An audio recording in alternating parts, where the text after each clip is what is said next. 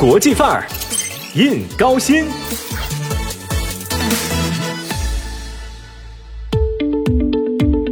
每到年底，人们就开始习惯性的回忆。如果问到成都高新区的前世今生，那就需要把时间拨回到一九八八年。国家科学技术委员会在北京召开了第一次火炬计划工作会议，以建设国家高新区为重要内容的火炬计划正式开始实施。同年，省市批准筹建成都高新技术产业开发区。一九九一年，成都高新区经国务院批准为全国首批国家级高新区。二零零六年，短短十几年时间，成都高新区作为六家园区之一，获批成为全国首批创建世界一流高科技园区试点，在国家级高新区综合排名中始终位居第一方阵。目前全区面积达到二百三十七点二平方公里，世界五百强企业落户总数达到一百三十家。说到入驻高新区的企业类型，互联网大厂、游戏设计、动漫设计、软件开发这些企业类型，想必大家也是非常熟悉，张口就能来。但是可能您有所不知啊，在生物制药领域，成都高新区也算是成都乃至整个西部地区的头把交椅哦。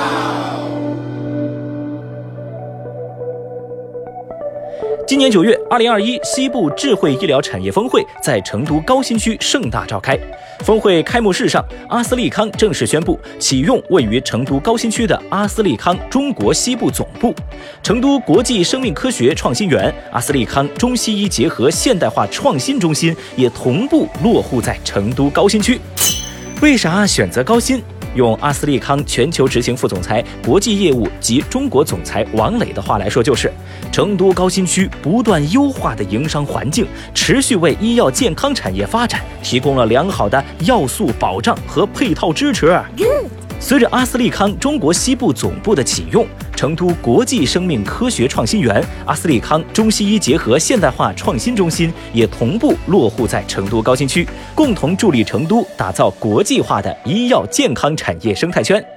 除了大型跨国企业，本土生物医药的研究也在高新区的沃土上茁壮成长、开花结果。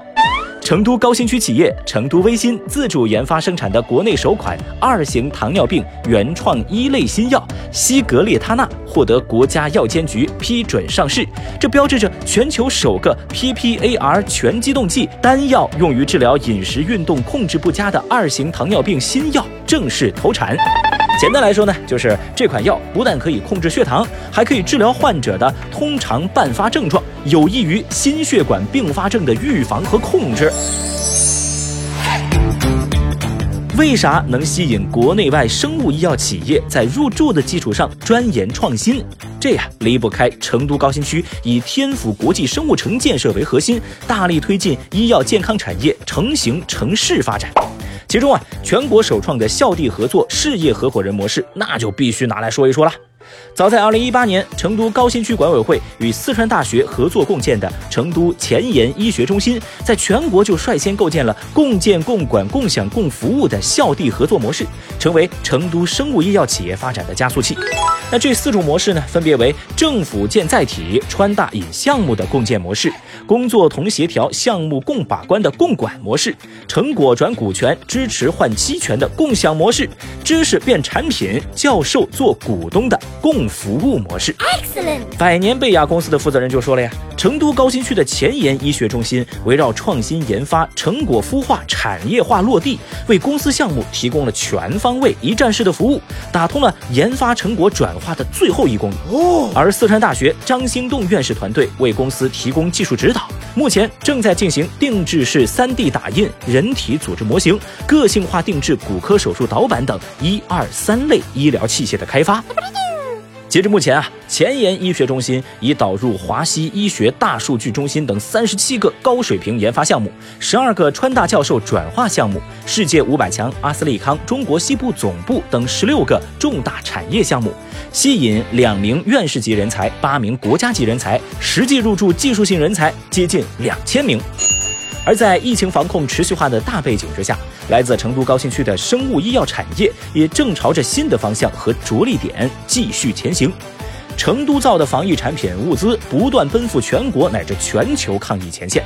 四川三叶草生物制药有限公司旗下研制的新冠候选疫苗 SCB- 杠二零一九已经完成全球临床三期，入列全球疫苗研发进展最快的梯队。突如其来的疫情不仅没有让高新停滞，反倒让具备研发和生产基础的生物医药企业按下科研攻关和物资生产的快进键。一大批企业新药强势崛起，持续为疫情防控一线贡献出硬核的高新科技力量。成都高新区作为成都医药健康产业发展主阵地，近年来致力于构建产业链、要素链、供应链、价值链和创新链五链融合产业生态。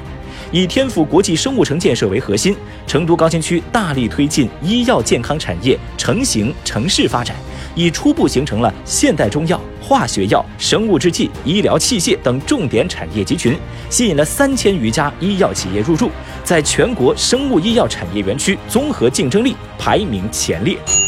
成都高新区也将不断打造市场化、法治化、国际化的营商环境，构建企业全生命周期服务体系，在为企业提供更优质保障的同时，加强科技创新平台体系建设，切实推动实质性成果转化。在成为世界一流高科技园区的道路继续稳步前行。